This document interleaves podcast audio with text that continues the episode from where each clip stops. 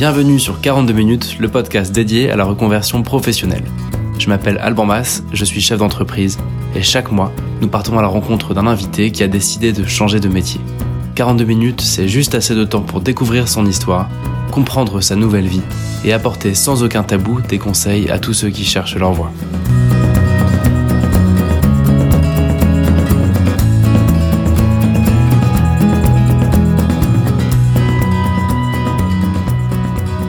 Très heureux de vous retrouver pour ce cinquième épisode. Merci d'être de plus en plus nombreux à suivre ce podcast que vous pourrez retrouver comme toujours sur nouvellevipro.fr. Donc je vous rappelle, c'est le portail de la reconversion professionnelle en France avec tout ce qu'il faut savoir sur la reconversion. Merci pour vos messages. Je suis heureux que 42 minutes contribuent un peu à éclairer ceux qui cherchent vraiment le métier qui les rendra heureux. Je trouve qu'en France, on a pas mal de cynisme sur le sujet. J'entends beaucoup de gens qui disent mais c'est normal de pas aimer son job, c'est normal qu'un boulot alimentaire ce soit un peu chiant. Non, c'est pas normal du tout. Je pense que c'est tout à fait possible de trouver un job qui soit fait pour nous et qu'en plus c'est assez facile, il suffit d'être complètement déterminé et très patient. Donc c'est justement le cas de Pierre que j'ai eu la chance d'interviewer aujourd'hui.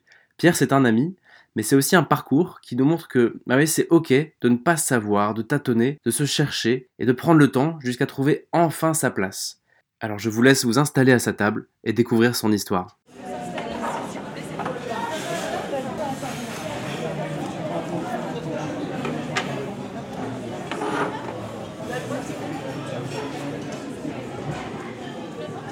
Salut. Salut Alban. Merci de prendre le temps de nous raconter ton parcours. Avec plaisir. On peut peut-être commencer avec les débuts. Comment tout ça a commencé avant de te retrouver aujourd'hui à gérer deux restos? Ça a été progressif. Euh, moi, j'ai, je suis issu d'une formation euh, d'école supérieure de commerce, euh, on va dire assez classique. C'est pas top école ni trop mauvaise fait tous les jobs euh, qu'on a à peu près tous fait dans ces cas-là, euh, de commerciaux, euh, soit dans les sociétés de services, soit pour vendre X ou Y produits. donc voilà. Jusqu'à un moment, un premier déclencheur où un très bon ami commun à nous, Maxime, m'a demandé si je voulais pas monter une société avec lui. donc voilà, c'était une société de conseil en immobilier. À ce moment-là, tu faisais quoi avant de, de partir là-dessus? Et eh ben à ce moment-là, j'étais en banque, j'étais conseiller bancaire pour pour la gestion de patrimoine.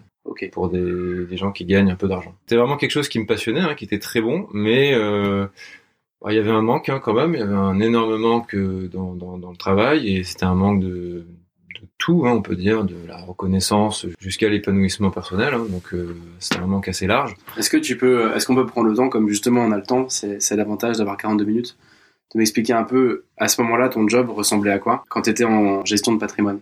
Le job euh, ressemblait à un, boulot de banquier, on va dire. Quand on dit gestion de patrimoine, il y a toujours un petit côté un peu plus euh, plus brillant, quoi. Mais euh, mais bon, c'est c'est de la banque. C'est juste que les, les, montants sont un peu plus élevés qu'on a l'habitude de gérer. Mais l'essentiel du boulot, c'est de regarder ce que les gens font avec leur argent, s'ils font pas trop de bêtises c'est surtout d'accorder des emprunts, quoi. D'accorder des crédits, des crédits, des crédits. Donc je montais des dossiers de crédit toute la journée. C'est pareil qu'on s'occupe d'une personne euh, qui gagne un SMIC qu'on s'occupe d'une personne qui gagne 30 euh, 000 euros par mois.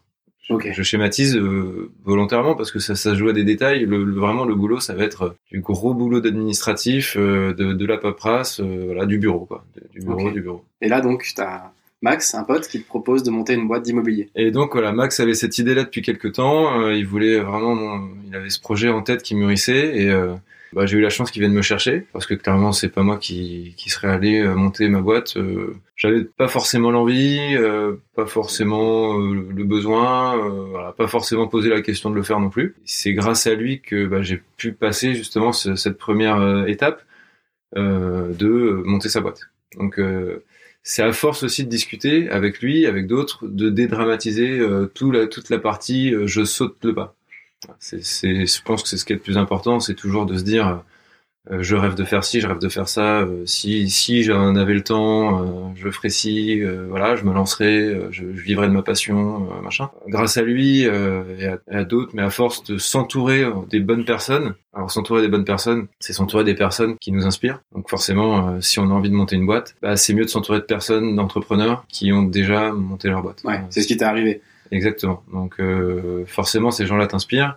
Euh, c'est bête à dire, mais si on s'entoure que de gens euh, qui sont salariés depuis 40 ans, ils vont forcément avoir peur de monter une boîte. Ils vont trouver tous les mots qui vont faire que ben il faut pas le faire. Faut, faut choisir euh, aussi, faut, faut entre guillemets refaire un peu son entourage en fonction de son envie. Donc voilà, il m'a motivé, on l'a lancé, ça m'a aidé à passer ce premier pas, de me dire, de, de, de, enlever ce, ce blocage dans la tête, de dire je me jette à l'eau, voilà. C'est un move que tu n'aurais pas fait seul? C'est un move que j'aurais pas fait seul. À ce moment-là. Non, je connais des gens qui peuvent le faire seuls, qui ont peut-être poussé par une autre motivation, une envie plus forte, mais ça c'est vraiment euh, entièrement dépendant de chacun. Voilà, mais moi j'ai eu besoin euh, de quelqu'un qui vienne me dire non mais viens on peut le faire, on va le faire, ça va être bien, ça va, être cool, on n'a rien à perdre, euh, voilà. Et puis bon c'est vrai qu'après on n'avait rien à perdre, t'es pas marié, pas d'enfant, pas de crédit de, maison ni de voiture, donc effectivement il n'y a pas grand chose à perdre, si ce n'est son salaire, si ce n'est son confort de vie et euh, on, on, perd sa zone de, confort, de confort quoi. Donc euh, c'est ça, je pense que ce que les gens ont le plus peur de perdre, même si derrière on se cache derrière tout le matériel, perdre la zone de confort, c'est ce qui nous fait tous le plus peur quoi. Donc forcément, mmh. euh, quand on sait que le CDI est signé, que ça roule, même si on n'est pas bien dedans, bah toujours le, le, côté confort qui nous retient à dire non non, bah, je vais quand même pas quitter ça. Et donc là, vous lancez Ever Invest, donc qui, qui s'appelait Investicity à l'époque, je crois. Exactement. Donc euh, Investicity, c'est passé sur Ever Invest donc la, vraiment l'avantage de, euh, cette expérience pour moi, ça a été de faire sauter euh, tous les blocages ou tous les verrous euh, qu'on peut se mettre. ben voilà, de les faire sauter un par un. C'est-à-dire qu'il faut aller chercher des clients, il faut les démarcher, il faut être sûr de ce qu'on vend, il faut un minimum de confiance en soi parce que quand on est seul représentant de sa propre société, si on n'a pas confiance en soi, ben on vendra rien à personne. Tu peux réexpliquer rapidement pour ceux qui connaissent pas encore la, la boîte? C'était du de l'investissement dans de l'ancien, hein, dans de l'immobilier ancien, clé en main. C'est-à-dire que nous, on, on, faisait toute la partie euh, chasse de l'appartement, toujours avec une, un objectif de rentabilité. En fait, l'idée euh, de base, je reviens un peu en arrière, mais l'idée de base, c'était de d'allier euh, les compétences de Maxime, qui était plus de, qui était venu du monde de l'immobilier, euh, et, euh, et, les miennes plus du monde de, de, la gestion de patrimoine, donc de la, de la finance, et du coup de proposer euh, aux particuliers, au client final, un, produit euh, complètement clé en main. Donc il achète euh, un peu comme ce que font les, les marchands de biens, d'acheter un appartement ou une maison entièrement à retaper, l'acheter pas cher, la retaper entièrement, la louer ou la revendre avec une plus-value ou avec un rendement sur de la location. Donc nous on cherchait de tout avec une recherche de l'appart, la signature, l'accompagnement chez le notaire, tout ça, euh, la recherche même du crédit, euh, la rénovation avec euh, toute une équipe d'entrepreneurs, des architectes d'intérieur pour faire un truc vraiment canon, et la mise en location. Donc on a accompagné vraiment jusqu'à la remise des clés et le premier locataire à l'intérieur pour lui prouver que le rendement qu'on lui avait promis est bien au rendez-vous. C'est que ce que ce qu'on vendait était réalisable et faisable. Donc c'était ambitieux. Sûrement, c'était vraiment l'idée de Maxime qui avait germé dans sa tête. Bah, même moi, au début, c'est lui qui m'a convaincu, hein, donc clairement. Et après, bah, comme tu dis, pour se lancer, peu importe dans quoi, faut être convaincu de ce qu'on va faire. Peu importe ce qu'on veut faire, c'est ça. Si t'es pas convaincu, si toi t'es pas à 200% sûr de ce que tu veux proposer, bah faut peut-être attendre, faut peut-être être sûr d'être sûr. Euh, mm. Mais il y a un moment, faut, de toute façon, faut y aller et faut, faut se lancer. Et ça veut dire tu le sens quoi. Exactement, mm. tu as la confiance de le faire. C'est que les gens te disent ça va le faire, ça va pas le faire. De toute façon, y a, ça c'est évident. Hein. Tout le monde a un avis sur tout, donc euh, pourquoi pas le prendre. Mm. Mais après, euh, il y a un moment où on s'en fout, quoi. Faut y aller, et faut le faire. Si on sent qu'il faut le faire, faut le faire.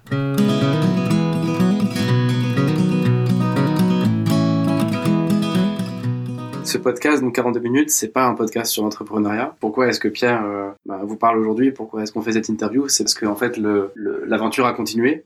Euh, Ever Invest a, existe toujours. C'est une, une startup qui, qui marche très bien. Mhm. Et toi, Pierre, tu as continué ta, ta, réflexion? Bah oui, moi, j'ai fait ça. Euh, j'ai travaillé deux ans avec Maxime, euh, et voilà, il y a eu un moment où j'ai été moins. Euh, c'était pas ce que j'attendais. Voilà, c'était, ça m'a pas apporté ce que j'aurais imaginé que ça m'apporte. voilà, j'ai monté ma boîte. Alors il y a le côté hyper sympa hein, de dire. c'est cool à l'apéro. Voilà, ça c'est cool à l'apéro. ça passe bien, ça passe bien en soirée. je suis start-upper, j'ai monté ma boîte, ça fonctionne, machin. Mais euh, bon voilà, force est de constater qu'après la, partie euh, sympathique et tout, euh, bon, voilà, ça m'apportait pas ce que ce que j'en avais attendu. Et, et par contre, voilà, la comparaison avec Maxime, c'est que lui était complètement emballé par ce qu'il faisait. C'était assez clair pour moi de se dire, voilà, je, d'une manière ou d'une autre, c'est mieux que lui continue l'aventure. Bon, en plus, on est très très bons amis, donc ça s'est passé très très bien.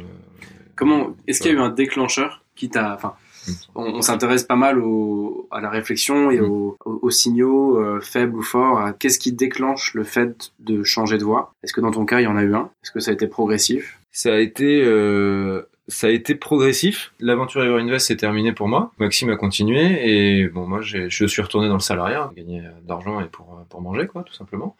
Donc, je suis retourné en banque. Assez convaincu que finalement, euh, c'était voilà l'aventure entrepreneur euh, c'était sympa mais finalement en banque je serais peut-être aussi bien avec euh, cinq semaines de congés payés euh, beaucoup de RTT pour vivre ma passion à côté voilà il y, avait toute cette, cette idée là moi j'ai opéré déjà un changement de vie donc j'ai quitté Paris donc ça ça fait j'en parle parce que ça fait vraiment partie entièrement du process j'ai quitté Paris pour m'installer en Bretagne dans un petit village bon, bord de mer et donc toujours en banque et je suis resté un an banque. Et c'est là que le dernier déclic euh, avant vraiment l'aventure dont on va parler, euh, l'aventure de restaurateur a, commencé. c'est le gros déclic qui est arrivé là.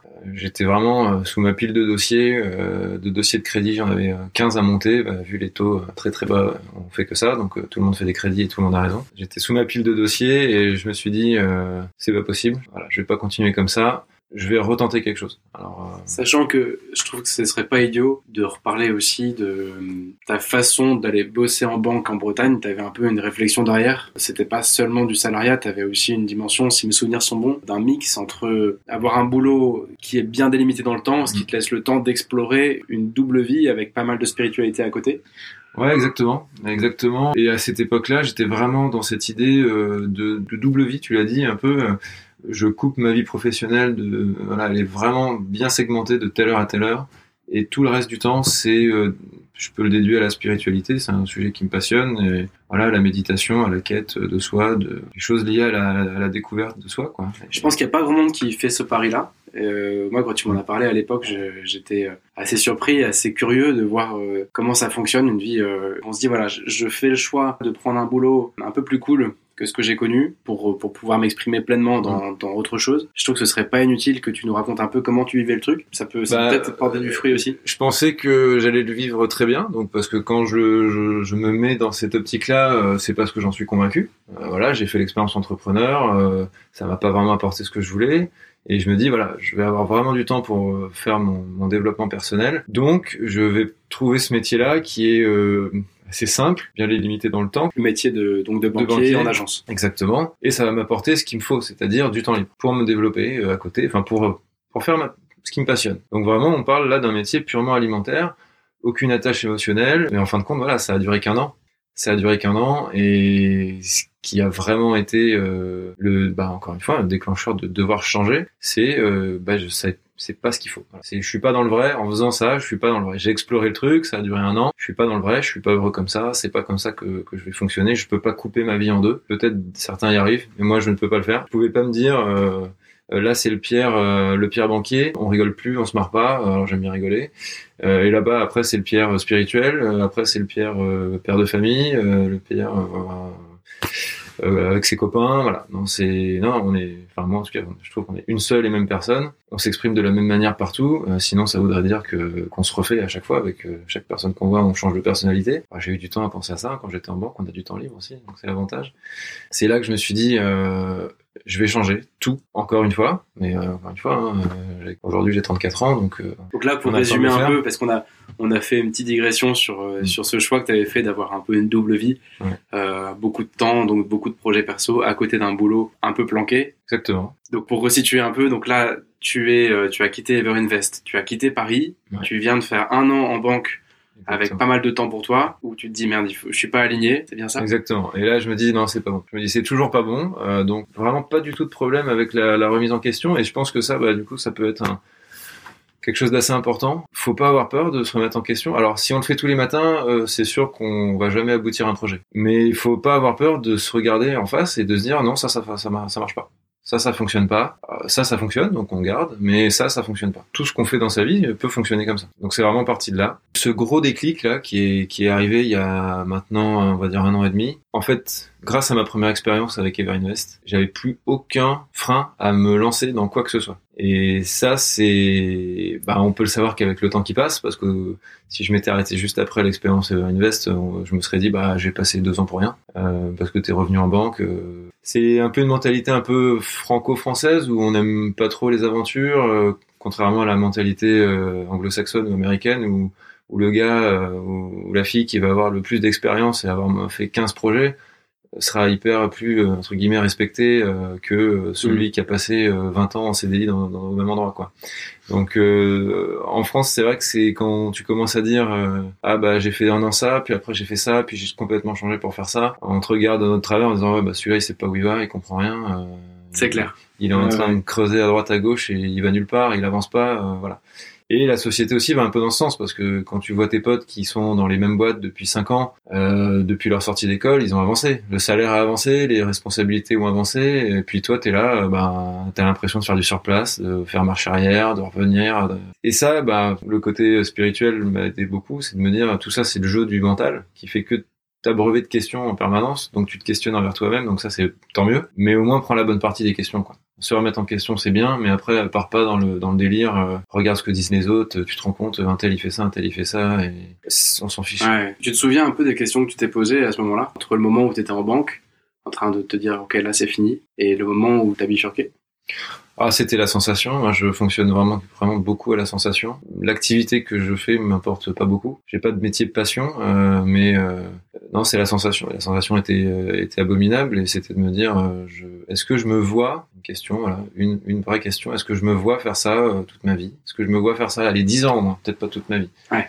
Et la réponse était, je me vois, j'ai déjà même pas envie de revenir là demain matin. Donc, euh, donc forcément, je me vois pas faire ça pendant cinq ans. Donc, euh, on se le dit une fois, deux fois, trois fois, et puis il y a toujours les mêmes questions qui reviennent. Hein, de toute façon, euh, oui, mais euh, j'ai un salaire, j'ai ça, j'ai ci, j'ai du confort. Si je quitte ça, je le quitte pourquoi? Et du coup, bah, ce déclic-là, j'ai décidé d'arrêter de me plaindre, parce que je me plaignais beaucoup hein, de, de, cette situation-là. Je n'arrêtais pas de dire à, à, ma femme, tu te rends compte, j'ai rien à foutre là je me, je me rends bien compte que j'ai rien à foutre là. J'ai aucune discussion avec euh, la plupart de, mes collègues. J'ai pas les mêmes envies, j'ai pas les mêmes attentes sur la vie. Je me sentais juste pas du tout au bon endroit et c'était mais euh, c'était limite palpable quoi. Je pense que si les gens nous écoutent encore à ce stade de l'émission, il y en a pas mal qui vont se sentir concernés. Mais, je pense qu'on a tous vécu ça, euh, tous ceux en tout cas qui sont tous ceux en tout cas qui sont intéressés par par le sujet de trouver le bon boulot quoi parce que mais c'est clair c'est pas forcément que le boulot c'est l'environnement global qui va qui, qui dérape quoi on se dit le boulot ouais, pourquoi pas, mais alors rien ne va quoi. Enfin, c'est voilà, l'environnement global est est complètement foireux quoi. C'est ça, ça se passe pas bien. Et du coup, j'ai décidé d'arrêter de me plaindre tous les soirs en répétant la même chose. Et euh, un après-midi, bah, bah, je m'en souviens bien, il y a pas très longtemps, hein, il y a un an et demi, je me suis dit, bah écoute euh, Pierre, euh, bah, réveille-toi quoi. Enfin, si t'as envie de faire autre chose, t'as déjà monté ta boîte une fois, peut-être pas remonter une boîte, mais au moins, renseigne-toi, qu'est-ce qui se fait dans cette région? J'habite en Bretagne du coup depuis depuis un an et demi, deux ans. Qu'est-ce qu'il y a comme entreprise? Commence déjà à faire ta première recherche au lieu de, de, de passer ton temps à te plaindre. Vraiment, c'était le truc où je me disais, cherche, cherche quelque chose avant de te plaindre. Déjà, quand tu auras cherché, si t'as pas trouvé, tu pourras dire, euh, dans cette région, il y a rien. Ouais, mais au moins, j'aurais cherché. En fait, c'était vraiment le, déclic, le ce départ. Qui est, ce qui est vachement intéressant, c'est que j'ai l'impression que si t'avais pas créé une boîte deux ans avant, t'aurais cherché un boulot. J'aurais changé de boulot, exactement. Et là, t'as vu une sorte un peu de dépucelage avec euh, ton expérience entrepreneuriale euh, deux ans avant. Le mot est un peu fort, mais tout à fait. Qui, fait que tu as cherché un boulot, mais plutôt, euh, pourquoi pas, où tu serais ton propre boss. C'est pour ça que il y a la partie professionnelle. Maintenant, si j'essaie toujours d'éviter ce genre de termes maintenant, de dire vie pro, vie perso. Mais ce moment-là, la partie pro avec Maxime et la première euh, société qu'on a montée, ça a été vraiment le déverrouillage de l'aspect professionnel. C'était de se dire voilà, je sais que j'ai des capacités, je sais que je suis pas un gros débile, euh, je, sais parler, je sais vendre des trucs, j'aime bien le faire en plus, j'aime le contact, tout, se passe bien. Mais la partie après un peu spirituelle, c'est surtout la partie euh, moi je me débloque de l'intérieur en disant si je peux faire ça, je peux tout faire. Et c'est surtout ça euh, qui a changé sur le mon vrai gros déclic euh, dans, dans, dont on était en train de parler, c'est de se dire ben voilà, je vais chercher ce qui se fait dans ma région, des boîtes qui existent déjà à vendre. Et la première chose que j'ai fait, c'est tout bête. Ben maintenant quand même on a des outils internet. Ouais, ouais. Euh, je suis allé sur Google, j'ai tapé euh, vente de fonds de commerce parce que j'étais moyen chaud euh, pour euh, remonter une boîte parce que je sais tout ce que ça implique. Ouais. Ça implique deux voire trois ans de pas trop gagner d'argent, ça implique des sacrifices, machin. Bon bref, ça j'avais pas trop envie de, de, repasser par là. Donc voilà, fonds de commerce à vendre, Bretagne. Voilà. Premier premier déclic, premier réflexe, c'était de taper ça. Et voilà, et en fait les premières annonces c'était des, des agences spécialisées dans la vente de fonds de commerce. Peut-être débile, mais je savais même pas que ça existait quoi. Ouais. Enfin après, je savais, euh, voilà, j'avais quelques enseignes que je connaissais, mais en général, c'est les agences immobilières qui font ça. Donc voilà, et euh, je me dis bah voilà, je vais appeler ces gars-là et je vais prendre des rendez-vous avec eux. Donc ça c'est vraiment tout s'est fait en même pas un quart d'heure. Euh, je tape le truc, j'appelle les gars, bonjour, bah rendez-vous, euh, prochain rendez-vous demain à telle heure, demain à telle heure. Et j'arrive à caler trois rendez-vous comme ça, le même jour, dans toute l'après-midi, donc sur un jour de congé. Et voilà, c'est parti de là. Pour résumer, c'est des, des, des boîtes dont le boulot c'est de mettre en relation quelqu'un qui vend et quelqu'un qui veut acheter. Exactement. C'est comme une agence immobilière qui met en contact un acheteur, un vendeur euh, de biens immobiliers, sauf que là, c'est des, c'est des patrons de société qui veulent vendre, donc ils font appel à des gens, euh, à des agences, et bah il y a des acheteurs qui viennent en face pour euh, découvrir ces boîtes qui sont à, vendre. Donc il y a tout, et, en fait ça a été, j'y allais au début pour me faire une petite idée, mais au final ça a été le, le truc le plus enrichissant parce que j'ai découvert des, business improbables, des trucs que je jamais imaginé. moi, je suis très basique. mes parents sont dans le commerce de, de vêtements, donc voilà commerce de vêtements, commerce de fruits et légumes, euh, banquier, euh, charcutier, boulanger, enfin voilà. Mais non, il y a une multitude de métiers, il y a une multitude de sociétés qui se montent, qui se montent, qui se vendent euh, et qui marchent très très bien. Et voilà, en faisant un de ces rendez-vous-là, j'ai super fité avec un mec qui on plaisante, euh, à qui je lui explique vraiment ma démarche, mon parcours, et en gros je lui redonne, je lui redonne les clés du camion, quoi, en lui disant euh, trouve-moi un truc par rapport à ce que je te dis parce que je, je, sens que le mec est vraiment bon. C'est comme un très bon vendeur. Tu, euh, tu lui dis quoi euh, concrètement? Le, le, cahier des charges, c'était quoi? Le cahier des charges, c'est j'ai euh, tel âge, j'ai mis un peu d'argent de côté, je pense avoir une tête assez bien faite pour pouvoir faire ça, ça, ça, mais pas assez pour faire ça, ça, ça. Enfin, en gros, voilà, je le, je le cadre un petit peu. je me pense pas apte à reprendre une multinationale, mais par contre, je pense que je peux diriger une petite TPE de entre 5 et 10, 15 personnes. Ah, si c'est pas indiscret, t'avais combien de avant de te lancer en matelas? J'avais environ un petit peu moins de 100 000 euros. Mais euh, à lui, c'est pas dit 100 000 euros. Je lui ai dit un peu moins, forcément. Euh, j'avais, euh, allez, grosso modo, 50, 60 000 euros. Le reste, c'est venu en, en ratissant large euh, de tous les bords de la famille.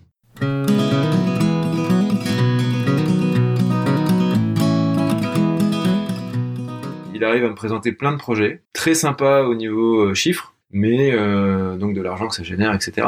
Parce que bon, il y a le côté passion, il y a le côté je veux, mais bon, on est aussi là pour gagner de l'argent. Surtout quand tu rachètes une, un fonds de commerce. Exactement, donc on va devoir faire un emprunt à la banque, tout ça, tout ça. Donc le but c'est quand même de gagner de l'argent. Et ça fit pas au niveau des, des, des boîtes qui me proposent. Je vais même pas les visiter parce que ça me chauffe pas. Quand le gars te montre des bilans, des comptes de résultats, tu les, t'as ce qu'il te faut pour les interpréter ou tu te sens euh, tu te sens complètement au point pour, pour lire entre les lignes et faire un non, avis? je suis pas assez euh, expert pour ça. Euh, je les comprends je, je les comprends ça y a pas de problème. Mais par contre lui euh, lui il était. Alors après on, on trouve de tout, c'est comme dans tous les métiers, des bons, des moins bons. Il faut savoir aussi très très bien s'entourer. Si si on a quelqu'un dans sa famille qui est expert comptable ou, qui travaille dans le contrôle des gestions ou voilà qui a l'habitude de d'éplucher des bilans ou un banquier, un banquier euh, qui s'occupe des affaires professionnelles, c'est très très bien éplucher un bilan et en et en 10 secondes, hein, il n'y a pas de problème.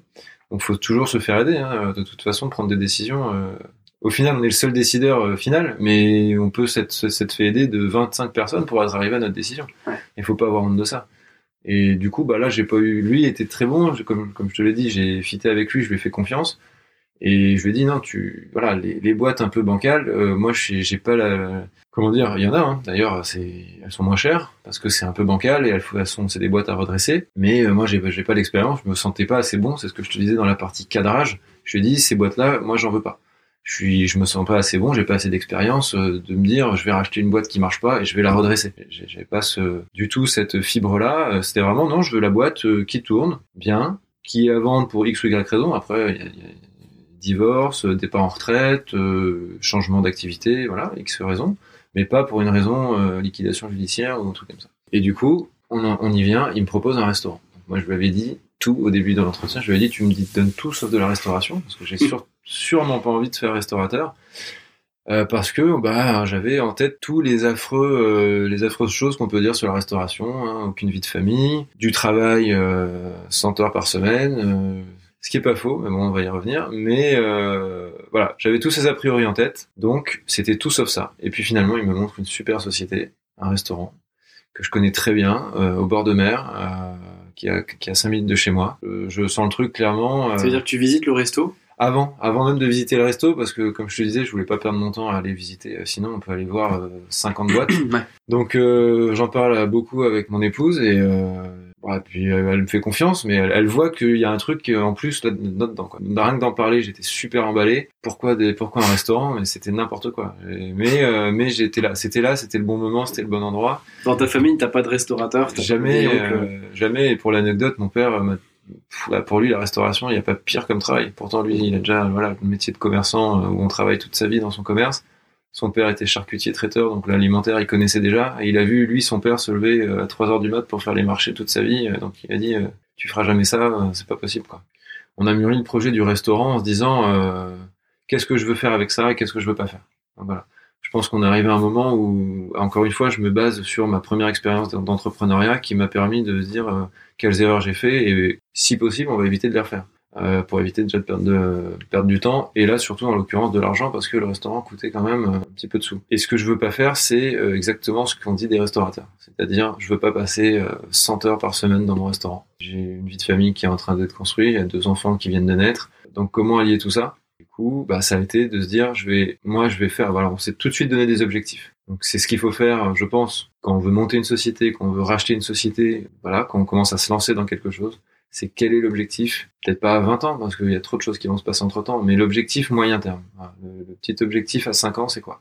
Tu, tu- pour bien comprendre, le- t'es en train de parler de pourquoi on le fait ou de juste quel objectif on se donne d'un point de vue euh, business. bah Là, c'est d'un point de vue business, parce que le pourquoi on le fait, c'était un peu à- avant, là, l'histoire du déclic, euh, je suis pas assez bien dans ma vie, euh, ça m'apporte pas ce que je veux. Après, voilà, une fois que tu as trouvé ce que tu veux faire et que tu as commencé à, à, à mûrir ton, ton sujet, euh, là, en l'occurrence, le mien, c'était, bah voilà, je vais acheter ce restaurant-là, je sais que ça doit se faire, ça doit se faire, enfin, Tu le sens, quoi. C'était ouais, il y avait et puis bon les étoiles étaient bien alignées aussi quoi. Alors pourquoi Mm. euh, encore une fois euh, si, qu'est-ce que je fous dans un restaurant? J'en sais rien quoi. Pourquoi je me suis intéressé à ça? Je, je sais pas c'était comme ça. Les étoiles se sont bien alignées là-dessus. Et tout s'est débloqué mais parfaitement bien pour et je- on sent- l'autoroute était faite pour que je rachète ce restaurant. Ça s'est et ça s'est fait super vite donc à ce point-là c'était qu'est-ce que je veux faire et qu'est-ce que je veux pas faire. Et c'est surtout ça qui était important c'est euh, voilà, l'objectif c'est quoi avec ça? C'est devenir restaurateur c'est-à-dire d'aller en bosser en cuisine c'est de le développer c'est de rester dans celui-là c'est d'en faire d'autres voilà. Donc euh, Donc, dès le début, t'as décidé un peu de ta feuille de route exactement. pour ce projet. exactement. De se dire euh, voilà bon, je veux pas devenir restaurateur ma femme non plus. On se donne un an à temps plein dans le restaurant, donc en bossant par contre là vraiment euh, beaucoup, pour comprendre le métier entièrement. Parce que forcément, on rachète une société qu'on connaît pas, euh, bah, peu importe ce qu'on fait, euh, faut comprendre ce qu'on fait. Donc euh, voilà, bon, on s'y est mis, on a on pas plus bête que les autres, donc euh, les acheteurs, les fournisseurs, euh, combien, comment on vend, qu'est-ce qu'on fait, qu'est-ce qu'on qu'est-ce qu'on fait comme produit, comprendre ces produits, etc. Le recrutement, les salariés, voilà, il y a 6 salariés à l'année, 15 l'été. Donc ça fait quand même une petite équipe à gérer. Et de là, de se dire, voilà, on se donne un an pour euh, mettre en place une direction. On ne va pas nous bosser dedans, mais on va mettre un directeur en place dans ce restaurant qu'on rémunérera bah, avec un salaire de direction, en l'intéressant comme un directeur au résultat de l'entreprise. Donc voilà, tout ça, c'est vraiment la feuille de route de se dire, voilà, l'objectif c'est ça, à un an. Alors, après, euh, encore une fois, hein, la théorie euh, est là, et puis après la pratique Ouais, ouais. arrive. Et la pratique, soit elle fait aller plus vite, soit plus lentement, soit elle fait dé- dévier, bifurquer, euh, mais en tout cas, euh, c'est bien d'avoir cette, euh, cette feuille de route là, parce que dans ces métiers-là, on peut vite se faire happer, et puis j'ai envie dire dans tous les métiers, on se fait happer par le temps, et de se dire après, bah, le temps, bah, la famille c'est fini, j'ai plus le temps de voir personne, ma femme, mes enfants, tout ça. Et euh, donc voilà, l'objectif c'était celui-là, dès le départ, et euh, de se dire si on arrive à faire ça, donc l'objectif au bout d'un an, justement pour pas prendre l'engrenage de se faire happer dans le truc, Mm. C'est euh, d'en monter un deuxième, puis un troisième, je vais m'arrêter là parce que puis Mm. X euh, X restaurant, mais euh, déjà d'en monter un deuxième et de se dire voilà le concept qu'on a, il marche là où on est, et on va le dupliquer ailleurs pour voir s'il marche aussi ailleurs et voir si la mayonnaise peut prendre comme ça. Donc c'était vraiment une forme d'entrepreneuriat différente que de la première parce que cette fois bah, il y avait de l'argent en jeu. La première fois on a monté une société de zéro, donc euh, on risquait rien, on pouvait pas perdre de- d'argent. Là clairement bah, on pouvait euh, beaucoup en perdre beaucoup. Mais ce qu'on ressent, c'est qu'en fait, euh, même s'il y avait de l'argent en jeu, le truc, t'as l'impression que ça pouvait presque pas foirer, même si évidemment que oui. Ouais. Mais parce que le, le truc se fait naturellement et tu suis le, tu, tu suis ce qui doit se faire, quoi, presque. Exa- exactement. euh, c'est alors ça peut encore hein, foirer, ça peut toujours foirer. euh, mais euh, l'essentiel, c'est on sentait tellement bien. Enfin, je, je sentais tellement bien le coup que je disais à, à Laure, même si on se plante, c'est là qu'on devait se planter. Ouais. C'était tellement Ouais, énorme comme truc. intéressant ce que tu dis, ouais. Il y aura pas de regret parce que bah voilà ce que je viens de dire. Si on se plante, c'était le bon endroit pour se planter parce que c'est parfait, c'est là qu'on doit aller. Regarde, tout s'ouvre devant nous. euh, c'est l'autoroute quoi. On est obligé de le racheter ce truc-là. euh. Il y avait, c'était les improbabilités faisaient que euh, il y a une chance sur 10 000 qu'on arrive là, et on y arrive. Et en plus, il y avait plein d'acheteurs autour qui se battaient pour avoir le truc. Et il nous revient à nous euh, sans, sans forcer quoi. Ça a été vraiment sans forcer. Mm. Je disais, j'ai l'impression d'être accroché à une voile de, de kitesurf, une voile géante de cerf-volant euh, qui me tracte à 2000. Et le seul truc que j'ai à faire, c'est de m'accrocher. Mais c'est la seule chose qui me restait à faire. C'était pas de, comme on dit, il faut déplacer des montagnes, Ah, il faut machin, il faut truc. C'est vraiment de s'accrocher aux branches euh, parce que euh, on est sur le bon chemin et ça se voit, ça se sent. Donc au bout d'un moment, même s'il y a de l'argent en jeu, après voilà, chacun va réagir différent, mais voilà, c'était pas le sujet quoi. C'était Mhm. ouais, bah il y a de l'argent, on met toutes nos économies dedans. Voilà. C'est dur de théoriser là-dessus, mais il y a, il y a quand même l'effet euh, je me prends des portes tout le temps et il Ouais. y a rien qui marche. Et il y a, il y a forcément un lien entre ça et le fait de pas être à sa place. Et à l'inverse, dans ce que tu dis, on sent quand même une sorte d'alignement personnel, professionnel. Mm. Les, les qualités, les défauts, enfin tout se met un peu en tout se met un peu en marche et plus ou moins aligné. Et t'as l'impression d'avoir une sorte de un peu un no-brainer quoi, comme on dit. euh, comme tu dis, le, ça pousse. C'est dur, mais Mais c'est Mais exactement ça. C'est la, la mécanique, comme tu dis, euh, la mécanique, c'est vraiment euh, première fois et pour l'instant la seule fois de ma vie où ça se passe comme ça, c'est la mécanique se s'emboîte parfaitement où je me rends compte que pour une fois mes expériences du passé vont vraiment me servir pour de vrai quoi. C'est pas le truc où tu, tu, tu essayes de, te- de te dire pour te rassurer. euh, ah ouais, ce que j'ai fait il y a 5 ans, t'as vu, hein, ça m'a servi. bien celui-là. T'as vu, hein, ça m'a vachement servi aujourd'hui. Et puis voilà, c'est euh, le truc pipeau euh, au possible. Là, c'est vraiment la première fois où tout s'est vraiment mis en place. Limite le palper en toi euh, quand en tout cas t'as passé 10 ans ou 15 ans ou plus à chercher euh, ta voix. Il y a jamais au bon endroit au bon moment, quoi. Et de te dire, euh, voilà, Là, ça y est. Ouais, là ça y est. Et puis je vais donner un exemple, euh, un exemple aussi qui m'avait frappé. C'était euh, mon premier CDI. euh, J'étais commercial dans une société de services informatiques, donc je vendais des commerciaux quand même. Je vendais des hommes. hein. C'était super. Comme, Tu plaçais des consultants. voilà, donc mon, mon job c'était de, de placer des consultants. Donc on le disait vulgairement, bah moi je vends des, je vends des gens. On est, on est vraiment au sommet de ce qui peut être le plus dérangeant à faire, de négocier le, le tarif d'un mec. Enfin voilà, c'était assez compliqué à gérer. Ça m'a pas du tout plu. Et j'avais un, un très très bon pote qui était mais tellement bon dans ce qu'il faisait parce qu'il était parfaitement aligné à sa place. Quoi. Et c'était énorme de le voir. Il était euh, très bon dans ce qu'il faisait. Il avait 22 ans et il parlait avec des gus qui en avaient 45-50 et il y avait aucun problème. Ouais, il était à sa place, il était simplement. totalement à sa place, personne n'a jamais, jamais remis en cause son âge. Et de le fait de le voir comme ça, j'observais ce gars-là et je me disais, mais voilà, ça ressemble à ça d'être à sa place. CDI, CDD, euh, start-upper ou que sais-je, c'est aucune importance. C'est juste, euh, voilà, je vois, je vois ce gars-là, il est là, il est parfait, il est à sa place. Ça, ça m'est resté tout le temps jusqu'à aujourd'hui et ça restera tout le temps de se dire c'est pour ça aussi que j'avais arrêté euh, la première entreprise avec Maxime de se dire voilà c'est pas parce que je l'ai monté que je suis, je, je suis arrivé au bout. Non ça ça convient pas. Euh, je sais ce que c'est que d'être euh, enfin, j'ai vu ce que ça donnait que d'être parfaitement aligné à sa place. Clairement c'est pas moi quoi. Donc, euh, donc bon bah on peut passer à la suite euh, tout de suite quoi. Donc, Ouais, euh, ouais. donc voilà. Petit retour en Hyper arrière. intéressant.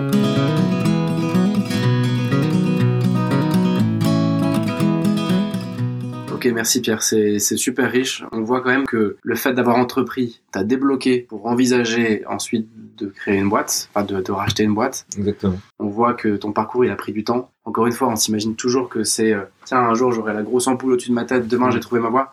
Non, c'est 5, 10, 15 ans. Ouais, ouais, et puis moi, c'est 5, 10, 15 ans. Pour d'autres, ça peut être la grosse ampoule, ça peut venir en, comme ça, euh, en deux jours. euh.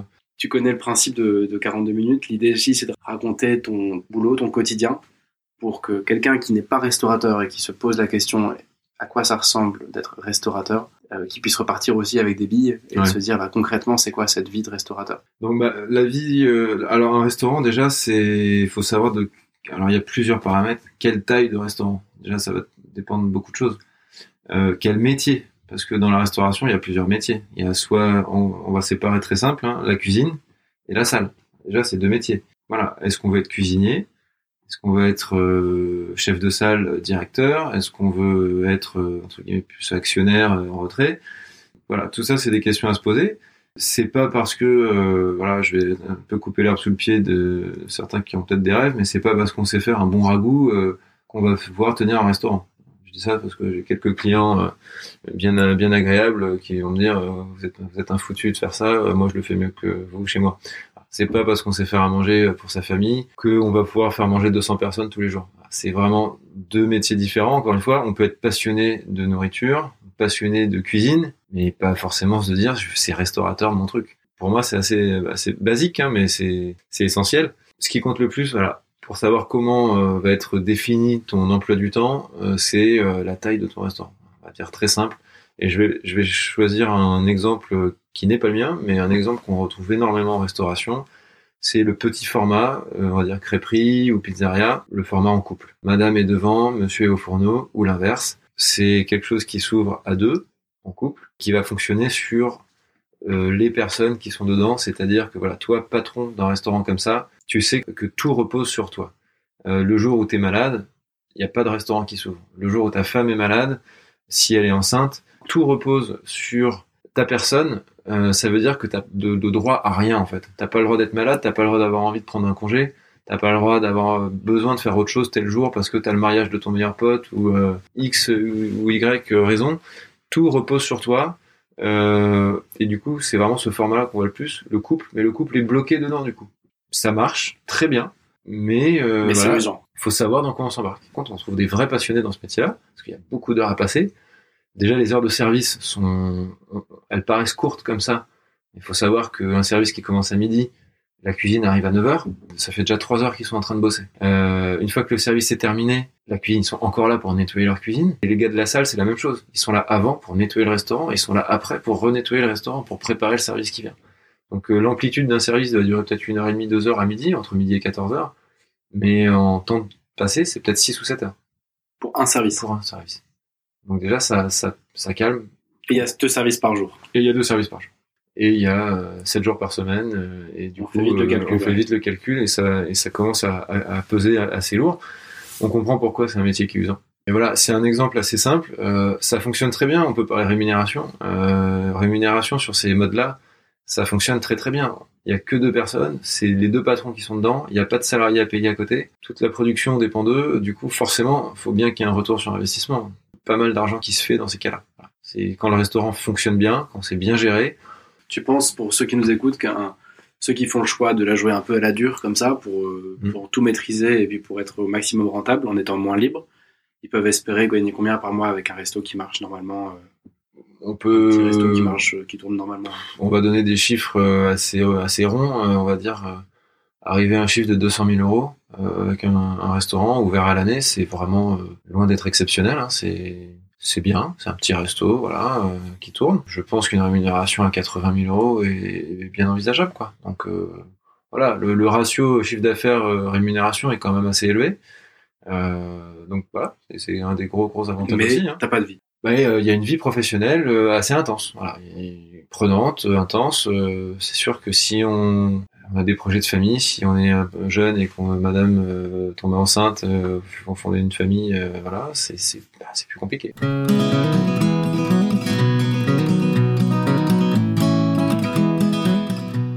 Donc vous, ça n'a pas été ça le modèle? Nous, on n'a pas choisi ce modèle-là. On a choisi le modèle un peu plus gros, un peu plus un bateau catégorie au-dessus, où voilà, bah, déjà on est une équipe de 6-7 personnes à temps complet, donc en CDI. Euh, qui va monter jusqu'à entre 15 et 18 l'été. Donc euh, forcément, ça implique d'autres choses, d'autres outils de gestion, parce qu'il faut gérer tout ça évidemment. Euh, les aléas que ça comporte d'avoir 15, 15 salariés, c'est voilà, c'est pas comme quand on est que deux et qu'on compte sur Monsieur Madame. Euh, on sait que même avec 42 fièvres, on va aller bosser parce que t'as pas le choix. Voilà, les salariés, ils sont salariés, donc euh, s'ils ont 42 fièvres, ils vont pas venir et ils ont bien raison. Donc voilà, il y a pas, y a pas de souci avec ça, mais il faut le savoir. Dans ce mode de resto un peu plus gros, un peu plus structuré, à quoi ressemble la semaine type pour toi et, pour ta femme? Euh, Bah la semaine type, c'est vraiment, euh, on peut dire, c'est des journées types hein, qui se répètent à, l'infini. C'est le matin de la mise en place, c'est vraiment du, robotique après. Hein. Je vais te donner en, en, en cuisine, on dit souvent que ça fonctionne en brigade, c'est le terme. Et ça fonctionne en brigade, mais parce que c'est un fonctionnement militaire, quoi. Moi, j'appelle même ça, euh, c'est de l'horlogerie, quoi. Ça hurle de partout, ça crie, voilà, parce qu'il y a beaucoup de bruit. Il y a des hôtes qui font du bruit, il y a des fourneaux, voilà, ça fait énormément de bruit. Mais c'est un fonctionnement militaire. Donc, tous les jours, tu as une sorte de, de, trame qui se répète. Exactement. Ça, ça démarre par quoi et comment ça se déroule tout ça? C'est toujours une mise en place en fait. Ce qui prend le plus long à faire, c'est ce que je te disais euh, avant et après les services. C'est de la mise en place avant. Donc euh, on prépare sa salle, que tout soit propre parce que encore une fois on va manger, donc euh, il s'agirait pas que ce soit sale. Donc le, ménage prend beaucoup de temps. Il faut que ce soit propre, faut que ce soit prêt pour que les plats sortent vite en cuisine. Eux ils ont le boulot de tout préparer à l'avance, donc il y a énormément de travail en amont. le travail de quelqu'un qui va être cuisinier, le chef de la cuisine, lui, il va se lever à 6 heures du matin par contre, parce qu'avant lui, il va arriver à 9 heures au restaurant, mais il va faire ses courses entre 7 et 8. T'achètes des poissons, bah, ça va être à la criée du coin, et la criée, euh, c'est pas à midi hein, qu'il y a des poissons, c'est à 7 heures le matin, ou aller euh, acheter chez le boucher, tout ça. Donc tout ça, c'est des métiers où il faut se lever très tôt. Donc voilà, déjà une amplitude horaire euh, de peut-être 15 heures sur une journée. Ouais, ça va démarrer à 6 heures du mat avec le, avec le les chef achats, qui va acheter euh, les produits, Exactement. et ça se termine avec le, le ménage de, de 23 heures, quoi. Exactement. Le cycle d'un service va se reproduire voilà, deux fois par jour. Et ça va être à peu près toujours la même chose. Préparation, service, nettoyage et repréparation pour le service du soir. Et c'est reparti. Ton quotidien, t'as un peu de gestion, un peu de compta, un peu de marketing, t'as un peu autre chose aussi, ou t'es quand même à fond dans ta cuisine tout le temps Ben, moi, c'est voilà, j'ai tout de suite pris le, le parti de me positionner plus comme un actionnaire que comme un, le, on va dire euh, le patron de le patron de bar ou le patron de restaurant qu'on a un peu tous en tête, euh, un peu bourru derrière son comptoir. euh, Tu connais tout le monde. Voilà, bon, c'est déjà, c'est, si vous pouvez me voir physiquement, c'est pas trop mon physique d'être bourru derrière son comptoir. J'ai pas le physique du, du pilier de bar, ni la mentalité. Du coup, euh, voilà, je me suis pas du tout positionné comme ça dès le départ. Connaître tout le monde, ça c'est cool, si, ça, ça fonctionne bien, hein, c'est, c'est agréable, hein, c'est des petits, c'est des petits villages, euh, c'est le côté plaisant euh, du, du métier, de voir beaucoup, beaucoup de monde tous les jours. Mais par contre, moi, c'est, euh, j'ai mis l'accent sur la partie gestion. Voilà, on a un restaurant qui, qui génère un chiffre d'affaires euh, très conséquent et qui dit chiffre d'affaires conséquent dit forcément euh, du contrôle. Et le plus important de mon métier aujourd'hui c'est de contrôler ce qui se passe dans le restaurant. Pour moi même à partir de 5 6 7 salariés on va pas être derrière chaque personne pour savoir qu'est-ce que fait chaque personne. C'est pas possible.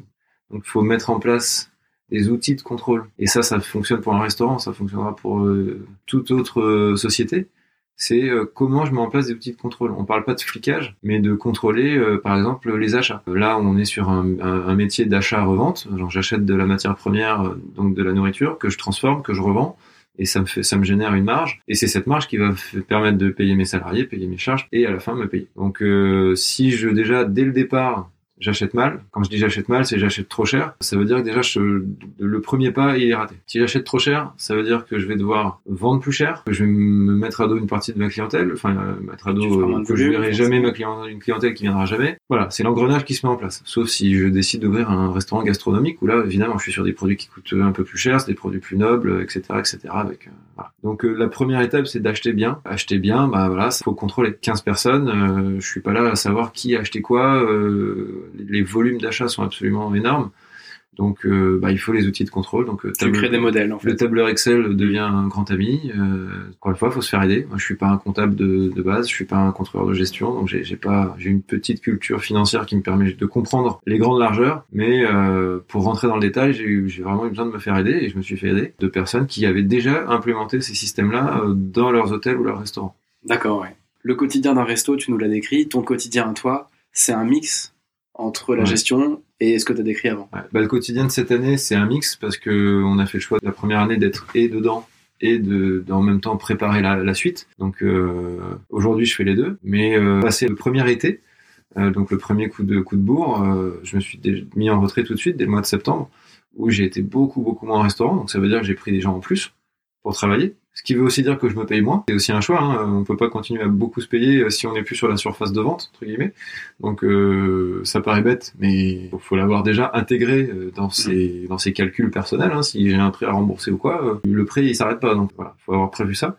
Donc euh, qui dit que je me paye moins, mais euh, voilà, j'ai pu me dégager du temps. Donc, mes journées sont quasiment euh, rythmées par euh, par le contrôle de ce qui se passe dans mon restaurant, dans tout ce qui se passe, c'est-à-dire la rentrée des salariés, la sortie des salariés, de, qui viennent nous, aider pour les week-ends et pour l'été. Donc c'est un métier où il y a énormément d'extras à faire rentrer, à faire sortir. Donc ça demande énormément de travail euh, en termes de- d'administratif, de papier. Et voilà, les achats, toujours pareil, les achats, les achats, les achats. C'est le tout début de la chose. Si on Mhm. commence mal, on va forcément devoir tirer à droite, tirer à gauche. euh, pour essayer de, de, de, de masquer une erreur de départ et finalement bah, c'est toute la mécanique qui va s'enrayer Ouais, alors que si dès le départ on achète bien, bah derrière euh, le, le- la cuisine elle peut construire une carte euh, sympathique avec un prix abordable et puis voilà tout tout tout, tout se passera bien. Mais euh, bah voilà après faut faut voir qu'est-ce qu'on met dans une assiette. Euh, métier de restaurateur c'est de faire manger les gens donc faut faut qu'il y ait assez à manger. Faut pas tuer sa marge aussi en faisant des volumes astronomiques dans des grosses grosses assiettes qui finalement repartiront à la poubelle. J'allais dire c'est un peu basique mais j'ai beaucoup beaucoup de connaissances qui sont tombées aussi dans dans cet extrême là de se dire euh, ma passion c'est de faire à manger. Par contre les calculs les marges euh, c'est pas du tout ça quoi. Hmm. Et ça peut être un conseil que, que, que je peux donner comme ça, mais euh, beaucoup de gens qui ont des restaurants aujourd'hui, qui sont propriétaires de restaurants, sont des gens qui ont vraiment monté les échelons petit à petit, donc qui ont commencé à la plonge à 16 ans, qui ont été être cuisiniers à 17-18 ans, et puis après seconde cuisine, chef de cuisine, et puis bon, ben un beau jour, ils ont réussi à se lancer, à monter leur resto. Alors c'est parfait, sauf qu'il n'y a aucune notion de comptabilité, aucune notion de gestion derrière. C'est quand même un métier qui génère énormément de flux énormément d'argent, énormément de trésorerie. Euh, donc si on n'a pas les bases, un minimum, ça sert à rien d'être dans le détail, hein, mais les grandes largeurs, des, des grands Mhm. volumes, on peut très très vite se planter ou avoir euh, au contraire les, les étoiles dans les yeux et voilà, et, se planter aussi. Mais euh, faut piloter quoi. il faut gérer. C'est une, avant tout un restaurant. C'est une société. C'est, Mhm. On oublie, mais c'est une société. Il y a des coûts, il y a des charges fixes, variables. Euh, Enfin, c'est une société. C'est plus glamour parce qu'on fait à manger et puis on, on donne du plaisir aux gens. Mais euh, faut, faut gérer ça. De mon point de vue, professionnaliser cette, euh, ce côté-là sur la partie comptabilité. Forcément, on va dire un cuisinier, tu connais, va faire de la compta, il, va- rigoler, il va dire mais pourquoi faire? Tu, tu rigoles quoi Quand on veut passer le cap d'être patron, pour moi, c'est indispensable. Et ceux qui se plantent se plantent parce qu'ils ont zéro notion de ça. Et ça, c'est quasiment 100%. Tout le temps, tout le temps, tout le temps.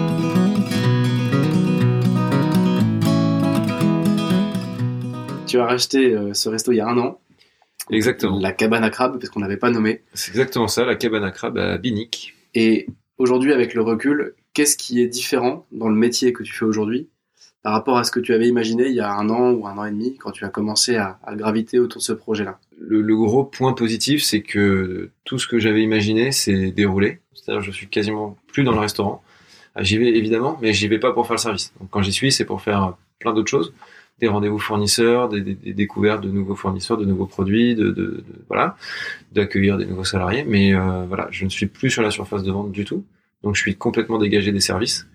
Euh, voilà, ça c'est l'énorme point positif. C'était l'objectif de début d'année. C'est l'objectif que voilà, mais il a fallu se faire violence pour ça. hein. Tout patron ne voudra jamais quitter sa surface parce que c'est pas fait comme il veut. C'est quand on quitte sa surface, euh, on a beau avoir les meilleurs salariés de la terre, ils y feront les choses à leur manière aussi, qui sera pas forcément la tienne. Il faut être prêt à ça. Faut juste accepter que euh, voilà, euh, une société, ça vit avec euh, des gens différents, et c'est le fait d'avoir ces gens différents qui fera fonctionner ou pas la société.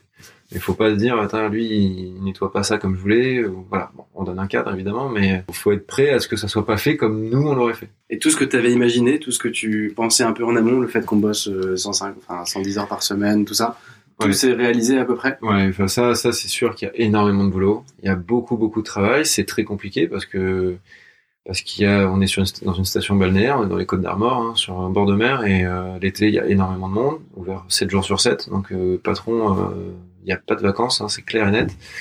On peut, hein, mais bon, c'est ma première année. euh, pour moi, les vacances, j'en prendrai plus tard, quoi. Euh, quand, ce- quand, ça, quand ça roulera, quand je veux que ça, comme je veux que ça roule. C'est fatigant, c'est stressant, euh, tout ça c'est vrai. Ouais. C'est pas un mythe, euh, c'est pas un truc euh, où, on où les gens se plaignent euh, gratos. Non, non, c'est c'est extrêmement fatigant. Euh, J'ai des, des gars en cuisine qui peuvent perdre 10 kilos par saison, euh, même en salle. Euh, moi j'en ai perdu quelques-uns. C'est vraiment vrai. Ah, ça, ça aussi ça s'est passé comme on avait prévu. Hein. C'était hard quoi. Mais bon, c'était hard dans le bon sens parce qu'au final ça veut dire qu'on a bossé et qu'on a bien bossé et au final l'année l'année se termine. Là, comme tu disais, ça fait un an.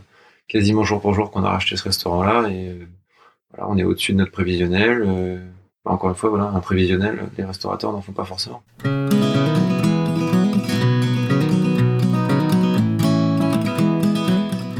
Le recul, quel est l'aspect de ce job qui te plaît le plus?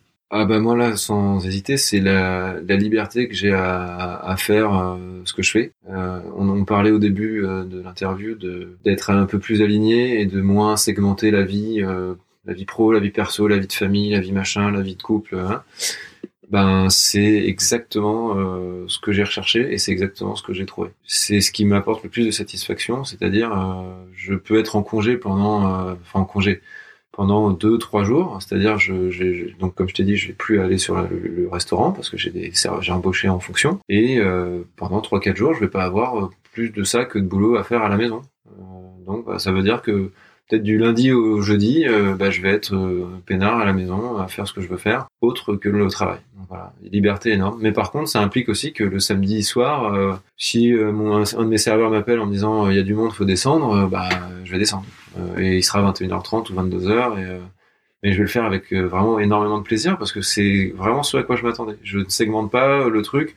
Le dimanche midi, s'il faut y aller, je vais y aller. Euh, je m'en fous complètement. Je, je ne segmente pas ma vie euh, du lundi au vendredi avec juste le samedi dimanche de repos et hop, je reprends ma, ma vie euh, pas cool de travail le lundi au vendredi en attendant, euh, euh, comme tout le monde, euh, avec euh, la larme à l'œil, euh, le vendredi qui arrive, euh, qui arrive pas d'ailleurs parce que ça passe pas assez vite. Donc voilà, c'est ma plus grosse satisfaction, c'est que mes semaines, elles, ne- elles veulent rien dire en fait. Mes, mes semaines, il n'y a pas de semaine. À l'inverse, euh, avec le recul toujours, quel est le- l'aspect du boulot qui est moins fun, le, truc vraiment pas cool, s'il y en a un bien sûr. Ouais, il y en a, il y en a, il y en a. euh, le moins fun, c'est euh, bah, le, le recrutement. Voilà, c'est un métier, on en parle énormément à la télé, tout ça. C'est un métier où y a un gros problème de recrutement et on a du mal à trouver euh, les salariés euh, qu'il faut parce que parce que tout ce que je viens de dire, hein, c'est exigeant, c'est c'est pas facile. euh, on a pas mal de petits jeunes qui viennent pour un premier job d'été, qui viennent de passer leur bac à 17-18 ans euh, et qui se disent euh, ouais, je vais être serveur au bar du coin, ça va être super chouette.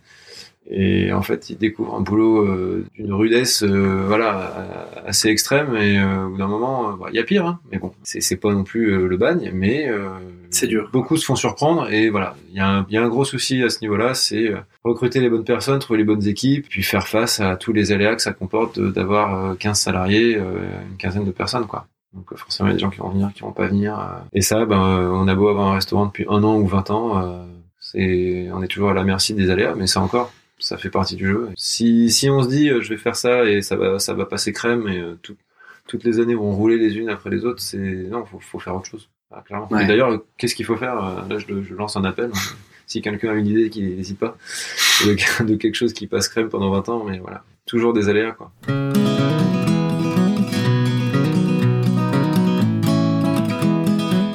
On a quand même pas mal échangé, euh, c'est hyper riche, merci encore.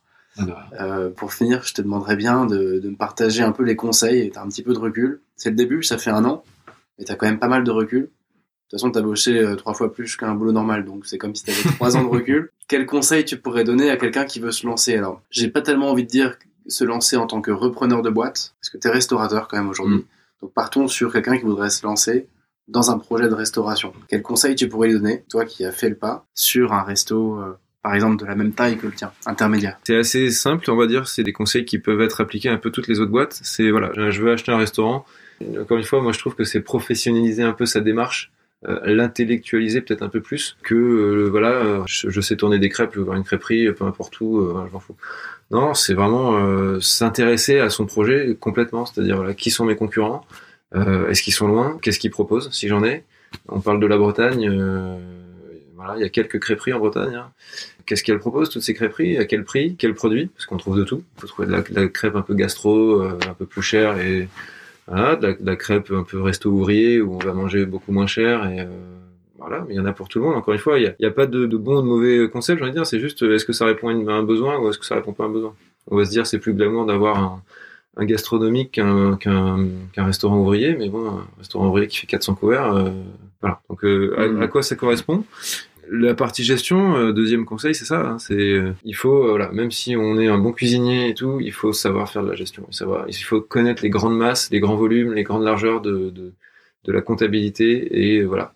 Qu'est-ce que j'achète Combien je le vends Qu'est-ce qui reste à la fin Qui est-ce que je peux embaucher Est-ce que finalement, au lieu de me sortir, je vais dire une bêtise, euh, euh, 60 000 euros à la fin, enfin en tout, en salaire, si j'embauche un extra qui va me coûter euh, sur l'année euh, 10 000, est-ce que finalement je, je préfère pas euh, m'asseoir sur 10 000 euros, faire bosser quelqu'un pour moi me, me donner un peu de une soupape? Quelqu'un qui connaît pas ça, tu lui recommanderais de s'entourer, de se faire aider, de s'entourer, quoi. Il faut s'entourer, mais euh, ça peut être très simple. Hein. euh, Ça peut être un bon expert comptable. Hein. Ça va pas. Encore une fois, on ne cherche pas de rentrer dans le détail. euh, On n'est pas des financiers. Un bon expert comptable avec qui on a un bon feeling euh, qui peut donner deux trois conseils, ça suffit. Ça suffit largement.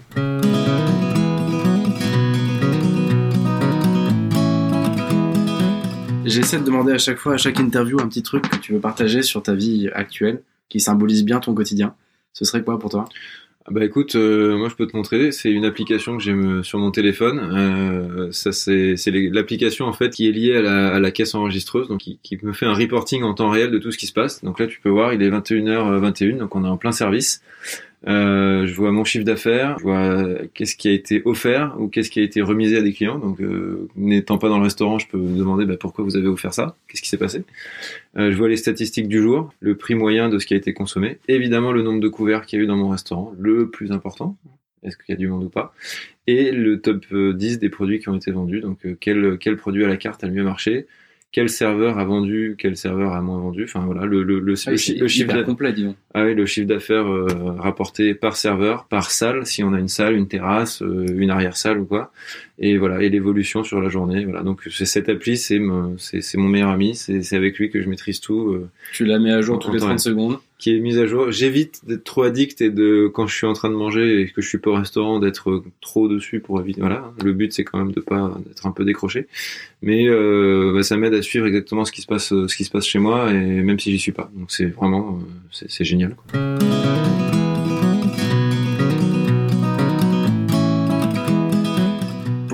Toute dernière question, tu connais un peu le, truc que je veux monter, c'est-à-dire euh, proposer un défi à ceux qui nous écoutent et qui sont intéressés euh, uniquement pour ceux qui se disent et pourquoi pas moi? Qu'est-ce que tu leur donnes comme euh, mission pour voir si au final c'est un truc qui peut leur plaire ou pas? Bah moi, ce qui a été ce qui a été le plus flagrant, ça va être se lever lever de son canapé entre guillemets, c'est comment je peux faire pour sortir de cette zone de confort?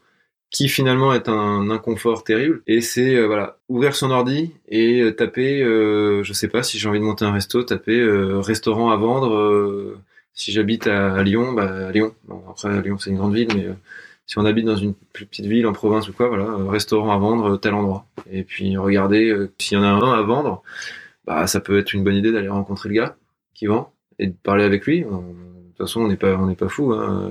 quand on est vendeur, on sait très bien que le, pas le premier acheteur va acheter.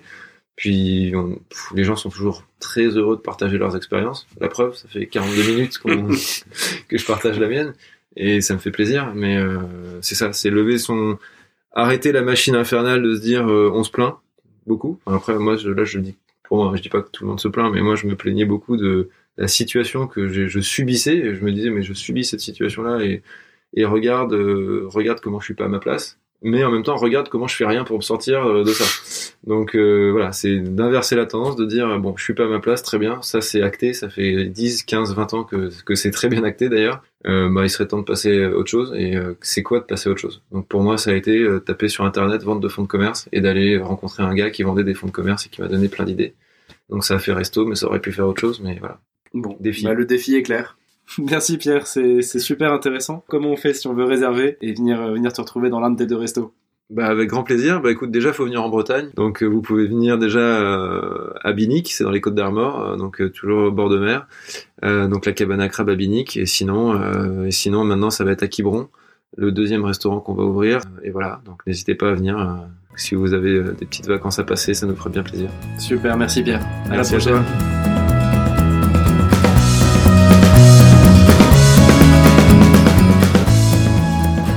C'est la fin de cet épisode, j'espère que ça vous a plu. On se retrouve dans 15 jours avec une nouvelle interview. D'ici là, n'hésitez pas à me laisser un commentaire sur Apple Podcast qui sert un peu de boîte mail en fait. Ou alors sur le groupe Facebook, vous pouvez rejoindre 42 minutes pour trouver sa voix sur Facebook. Un groupe fermé pour mettre en réseau tous ceux qui ont besoin de contact pour avoir des réponses sur des métiers. Voilà, à dans 15 jours et d'ici là, éclatez-vous dans vos boulots.